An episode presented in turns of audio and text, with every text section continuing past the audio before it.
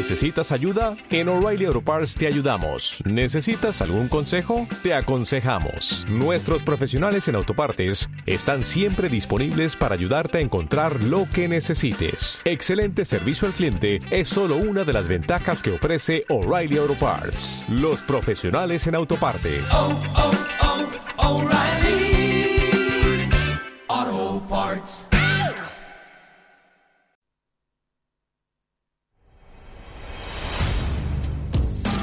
Españoles Olvidados, con Luis Sánchez de Movellán. Muy buenos días, señoras y señores oyentes. Estamos en una nueva edición de Españoles Olvidados y hoy vamos a hablar de una autora María de la Concepción Jimeno de Flaquer, conocida por Concepción Jimeno o por Concha Jimeno, que era como la conocían eh, sus eh, amigos y sus eh, coetáneos. Si la semana pasada hacía la crítica a que no consulten ustedes Wikipedia ni consulten Internet, nuevamente tengo que decírselo porque si ustedes acuden a Wikipedia y ven, por ejemplo, entre otros muchos datos, cuando fallece, Wikipedia nos dice que fallece en Buenos Aires en 1919, que es como decir que fallece en Sudamérica en el siglo XX. No da ningún dato, no se preocupen porque yo les daré datos de cuándo fallece exactamente, con día, con mes, con año, dónde y me dirán, ¿y de dónde lo ha sacado ustedes? Pues ni más ni menos que el certificado de defunción de doña Concepción Jimeno de Flaquer. Es decir, ustedes vayan a fuentes solventes y no vayan una vez más ni a Internet ni acudan a consultar el Wikipedia. Bien.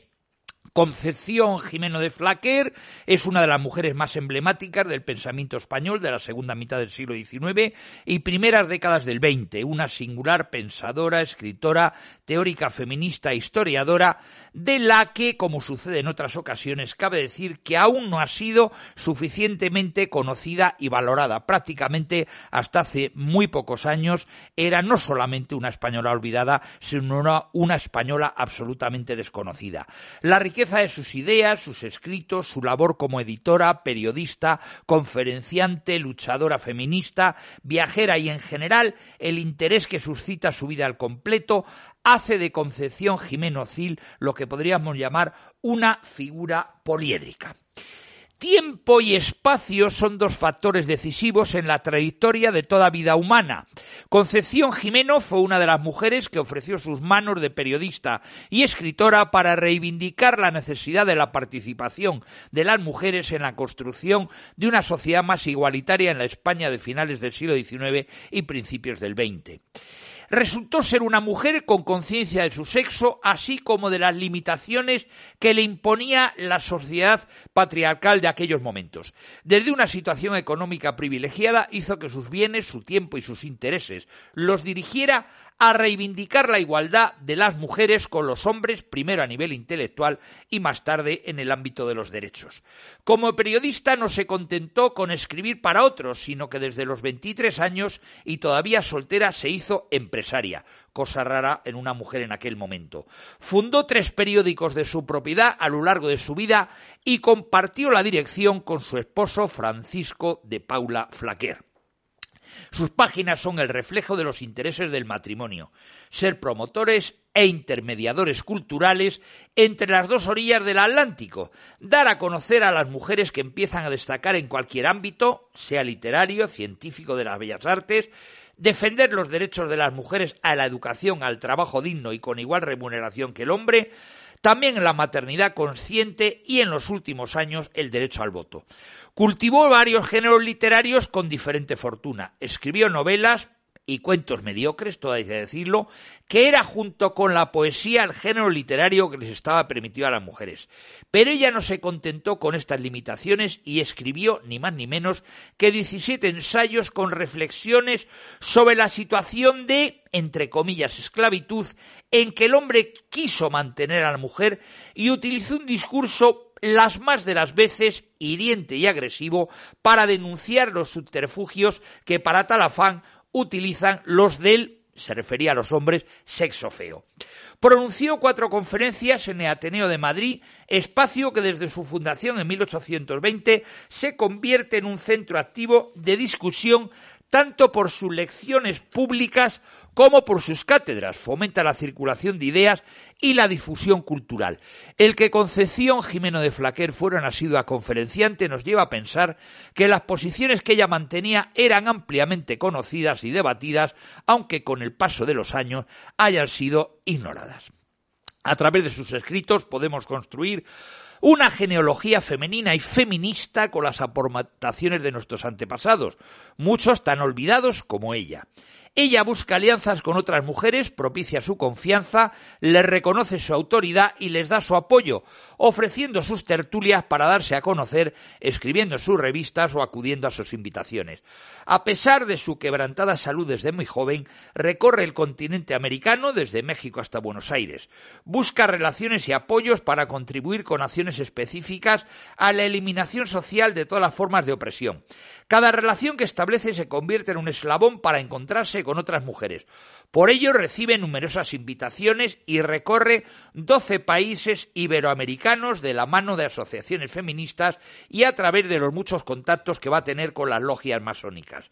Es llamativa su postura de reconocimiento y defensa de derechos de las comunidades indígenas, así como el estudio que hace sobre ellas, valorando lo avanzado de su cultura. No pertenece a la nobleza, pero sus relaciones con ella y con la Casa Real son fluidas y constantes, luego lo veremos. También los presidentes de las distintas repúblicas iberoamericanas que visita han sido objeto de biografías y retratos en sus publicaciones. Sabe relacionarse muy bien con el poder político, valorando lo que agrada a los hombres y ocultando muchas veces sus actitudes dictatoriales. Sabe que sólo será escuchada en sus vindicaciones si es posibilista en sus afirmaciones. Un caso patente es su catolicismo, que sin dejar de afirmarlo busca siempre las citas de los prelados más oportunistas del momento y oculta el antifeminismo clerical con quien nunca polemiza. Mm, a las 7 de la mañana del día 11 de diciembre de 1850 nace Concepción Jimeno Gil y es bautizada el mismo día en la iglesia colegiata de Santa María de Alcañiz, Teruel. Este documento es indispensable para eliminar todas las dudas acerca de la fecha de nacimiento, ya que tanto las biografías que le hacen sus contemporáneos como en documentos firmados por ella encontramos fechas divergentes. No solamente mi crítica, como ven, ha sido, por ejemplo, a la fecha del fallecimiento, sino también a la fecha de su nacimiento. En alguno de los padrones de Madrid llega a quitarse, fíjense ustedes, hasta 10 años de edad. Vive de manera estable en Zaragoza desde los 5 hasta los 18. Su madre valoraba la educación y se la procuró a sus hijas e hijo. Sabemos que la educación es una pieza clave en la configuración de las identidades de género y que las diferencias en la escolarización de niñas y niños marcan opciones diferentes de futuro. Concepción va a asistir a una escuela laica donde se estudiaba para ser maestra que es, recuerden ustedes, el, el, único título que no le estaba vedado en aquellos momentos a la mujer en España, la experiencia tan positiva que tuvo con su maestra, Gregoria Brun, le va a servir para reconocer la labor que ejercen estas mujeres y denunciar el exiguo sueldo para el cargo público que desempeñaban, insta a los ayuntamientos a cooperar con las maestras para que su entusiasmo no se extinga y así puedan elevar el nivel cultural del país y conduzcan a sus alumnos hacia la civilización y el progreso, ya que son como la palanca de Arquímedes, nos decía.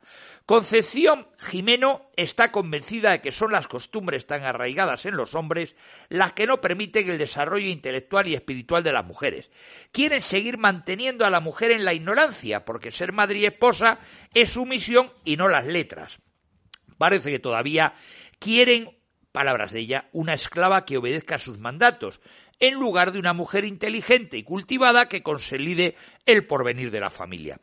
Su infancia en Zaragoza, con el marido de su madre y sus otros hermanos, los hermanastros, no debió ser una experiencia gratificante para recordar, ya que no deja huella en ninguna de sus obras, mientras que les dedica artículos y cartas a los hijos del hermano de su marido, José Flaquer.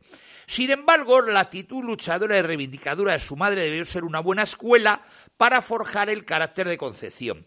Su media hermana Rosario será su madrina de boda y es objeto de un artículo con motivo de su muerte. a los 18 años, va a publicar su primer artículo titulado A los impugnadores del bello sexo, donde presenta un listado de frases de hombres célebres en las que se degrada a las mujeres por su género y recuerda que todos nacemos de una mujer. Desde las primeras líneas plantea el programa que desarrollará a lo largo de su vida, la lucha contra la injusticia que hace a los seres humanos desiguales en función de su sexo, poner al alcance de todas las mujeres sin distinción de clase todos los medios para lograr su emancipación a través del cultivo de la inteligencia, reclamar los derechos que nos corresponden porque conocemos que a su lado hay un deber, palabra que tenemos que tener grabada en el corazón. Es interesante observar que desde el principio tres son horizontes de sus vindicaciones, el género, la clase y la igualdad de derechos. Es consciente, Concha, de la carga que supone para las mujeres los deberes que le impone la sociedad patriarcal y nos dice, cito, no debe llamarse civilizado el pueblo que no ilustra a la mujer, porque la mitad de esos individuos son ignaros. La luz es para todos. Nada justifica que se fomente la ceguera intelectual de un sexo. Fin de la cita. La familia se va a trasladar a Madrid en 1870 y en el censo de 1878 aparecen cinco miembros en el piso principal del número 14 de la calle de la Florida, distrito del Hospicio, barrio de la Beneficencia, con un alquiler de 75 pesetas mensuales. La cabeza de la familia es su madre, María Francisca Gil, viuda que convive con sus tres hijos, y la sirvienta de nombre Catalina Fernández Isán, natural de Riaza, Segovia, con dos años mayor que Concepción. Solo Máximo, uno de sus hermanos, aparece con profesión, estudiante. Concepción aparece sin profesión, fíjense qué paradojas, cuando ya tenía un periódico de su propiedad y había publicado un libro de ensayo. Concepción llega con unas buenas credenciales, el interés demostrado en Zaragoza por los estudios que le valió las recomendaciones de su maestra Gregoria Brun, tener un artículo publicado y ser hija de un capitán de la Guardia Real, y fueron seguramente los factores que le abrieron las puertas de algunas casas de la nobleza y de la burguesía de la villa y corte. Una de ellas fue la de Venceslao Aiguals de Izco, figura fundamental de la cultura española de la década de los 40 y 50 del siglo decimonónico, que va a defender ideas democrático-progresistas y así lo expresó tanto en su vida política como en su producción literaria. A la muerte de Aiguals de Izco va a participar Concha en la tertulia de la duquesa de la Torre, doña Antonia Domínguez, donde va a conocer a Carolina Coronado y a la baronesa Wilson. Estas nuevas relaciones le van a proporcionar espacios de escritura, así como el acercamiento a la masonería.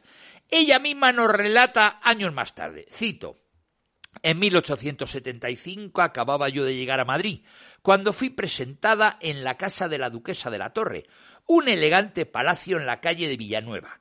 Este fue el principio de mi vida social. Manifestaron a la ilustre dama que yo recitaba versos y constantemente me pedía que le dedicara algunos de Ayala, García Gutiérrez y Selgas, que eran entonces mis poetas favoritos. Después de las afectuosas atenciones que debo a la duquesa, lígame a su salón literario un grato recuerdo, el haber conocido allí a don Juan Valera, al cual traté después en Lisboa en el palacio de doña Carolina Coronado. También encontramos a Concepción en la tertulia de la Marquesa de Alcañices, cuyo palacio ocupaba lo que hoy es el Banco de España, esquina Paseo del Prado con la calle de Alcalá. Estaba casada con don Isidro Osorio y Silva de Bazán, duque de Sexto, mentor de Alfonso XII durante su exilio, situación que aprovechó para hacer política en favor de la causa de Alfonso XIII, gastando gran parte de su fortuna en ello. Con el emblema familiar, la flor de lis creó un prendedor de pelo que pronto utilizaron tanto las damas de la aristocracia como las mujeres burguesas para mostrar su apoyo al rey. Concepción Jimeno de Flaquer, nuestra protagonista de hoy, luce este prendedor en uno de los retratos que se conservan de ella. Mientras que el duque se dedica a luchar políticamente, su esposa protagoniza la llamada rebelión de las mantillas, manifestación de damas madrileñas en contra de don Amadeo de Saboya. La participación de Concepción Jimeno en esta tertulia es seguramente la causa por la que el marqués de Alcañices, mayordomo mayor de palacio, hay una, hace una petición al bibliotecario real, don Manuel Ramón Cerco, de seis ejemplares de la Biblioteca de Damas dirigida por doña Concepción Jimeno. Con esta relación no de extrañar que Concepción dedicara su primer ensayo, La mujer española, estudios acerca de su educación y sus facultades intelectuales, a su majestad el rey Alfonso XII. Es curioso constatar que a pesar de firmar como Jimeno, es catalogada por Jimeno, con J, cuando esta obra está escrita dos años antes de casarse y por lo tanto no figura en el texto. Bien, aunque no tenemos documentos para afirmar de manera inequívoca la pertenencia de número de concepción a la masonería, tenemos una sospecha fundada de su vinculación por su cercanía a personas relevantes de las logias madrileñas que escribieron en sus publicaciones. De hecho, los estatutos están firmados por José María Dalmau, uno de los colaboradores habituales de Jimeno. La Asociación de las Hijas del Sol surge como una asociación de señoras para arrancar a la mujer de la dura servidumbre a la que está sujeta y poder ser instrumento de una verdadera regeneración social. En su interior surge un instituto o grupo de estudio anexo a la logia, cuyo órgano de prensa es un periódico del mismo nombre, Hijas del Sol, que va a dirigir la baronesa Wilson. El 19 de marzo de 1873 aparecerá mejorada la publicación que adopta el título La luz del siglo ilustrada. En este número escriben, entre otras, García de Beñadedo, Ramón Armillo y Concepción Jimeno. Las mujeres que están en torno a la masonería o a círculos librepensadores se enfrentan al desarrollo de su conciencia como madres y como ciudadanas. La maternidad siempre unida a la de esposa les dificulta la conquista de espacios públicos y quizás por eso se expresan a través de las publicaciones femeninas como espacios donde hacer oír su voz y su pensamiento. Para alcanzar la ciudadanía tiene que conseguir la educación pública y gratuita también para las niñas, el derecho a votar y a ser votadas, para defender sus ideas políticas y ser reconocidas como sujetos independientemente de su posición de soltera, casada, viuda, madre o no. Bien. Entre 1872 y 1879, nuestra escritora es una chica soltera, con buenas relaciones sociales que le proporcionan las tertulias, asiste a conciertos con sus amigas Julia Sensi y Julia Moya y a representaciones teatrales. Le gusta viajar y visitar espacios naturales, especialmente los jardines botánicos, así como describir los monumentos con todo lujo de detalle. En su estilo se deja ver la influencia de un podríamos llamarlo naturalismo romántico y cualquier artículo insiste en una sola idea, la educación de la mujer para liberarla de la esclavitud del hombre. No reivindica derechos políticos, pero sí defiende la igualdad moral entre los sexos. El 1 de marzo del 73, Concepción Jimeno funda La Ilustración de la Mujer, revista de periodicidad quincenal en la que se mezclan narraciones cortas y poemas, así como traducciones, bibliografía, biografías de mujeres célebres, artículos de historia, una revista de teatro y anuncios comerciales en su última página. El objetivo era la rehabilitación intelectual de la mujer publica artículos reivindicativos en torno a la educación popular, al derecho de las mujeres a ocupar plazas en la administración pública y en la educación. También apoya una campaña para que puedan ser empleadas de telégrafos. Su audiencia, la aristocracia y la burguesía ilustrada, como se puede deducir por las crónicas de sociedad y por los personajes que aparecen en los retratos. Esta publicación va a representar lo que podíamos llamar la facción más liberal y organizada de las feministas católicas. Durante dos meses, del 19 de marzo al 14 de mayo del 73, va a mantener una relación epistolar con el actor y representante teatral Manuel Catalina. De hecho, en la Biblioteca Nacional se conservan diez cartas con el membrete de la Ilustración de la Mujer. Ella, él ella le propone a este autor eh, teatral, Manuel Catalina, pues bueno, diversas eh, propuestas y efectivamente el 9 de mayo del 74 se estrena en el Liceo Piquer el drama Espinar de una flor. La actriz principal fue, nos dicen las crónicas del momento, la distinguida escritora señorita doña María de la Concepción Jimeno, junto a sus amigas, las bellas señoritas de Moya, Bustos García Pons y el ilustre publicista señor de Flaquer, entre otros. También hay una reseña muy detallada en el arte que no deja lugar a dudas sobre la representación y cómo el acto se completó con una interpretación al piano de doña Rosario García y las poesías del presidente del liceo, señor Santibáñez, y la comedia titulada Una apuesta interpretada por las señoritas Jimena y Bustos y el distinguido publicista señor Flaques. Bien, es precisamente con Francisco de Paula Flaquer con quien contrae matrimonio el 11 de julio de 1879, aficionado al teatro como ella y compañero en todos sus proyectos y viajes. Van a viajar en primer lugar a Lisboa, pasan unos días en el palacio de la familia real portuguesa. De hecho, Luis I y su esposa María Pía de Saboya le regalan dos ejemplares de las traducciones al portugués de las obras de Shakespeare dedicadas por el rey. Desde allí escribe varios artículos en los que hace genealogía de literatas portuguesas. Perdón. Vuelven a Zaragoza, donde Concepción es un objeto de un homenaje por sus éxitos literarios, y se dirigen a París donde van a permanecer dos años y allí van a conocer a Victor Hugo y a Judith Gautier, que fue la primera mujer miembro de la Academia Goncourt, recordemos. En sus escritos no transmiten nada sobre sus dos relaciones, lo que hacían juntos, las amistades comunes, ninguno de los dos va a utilizar el plural para describir actividades y Concepción nunca va a aparecer como esposa de, ni él como marido de la verdad es que sus firmas podemos decir que son autónomas. Ella va a colaborar en diferentes publicaciones, Cádiz, Revista de Artes y Letras, El Correo de la Moda, La Madre y la Familia de Granada, La Familia de Madrid y El Mundo Ilustrado de Barcelona. Va a empezar una práctica que se convertirá en habitual, hacer genealogía para reconocer a las antepasadas y contemporáneas que han abierto camino a los que vienen detrás.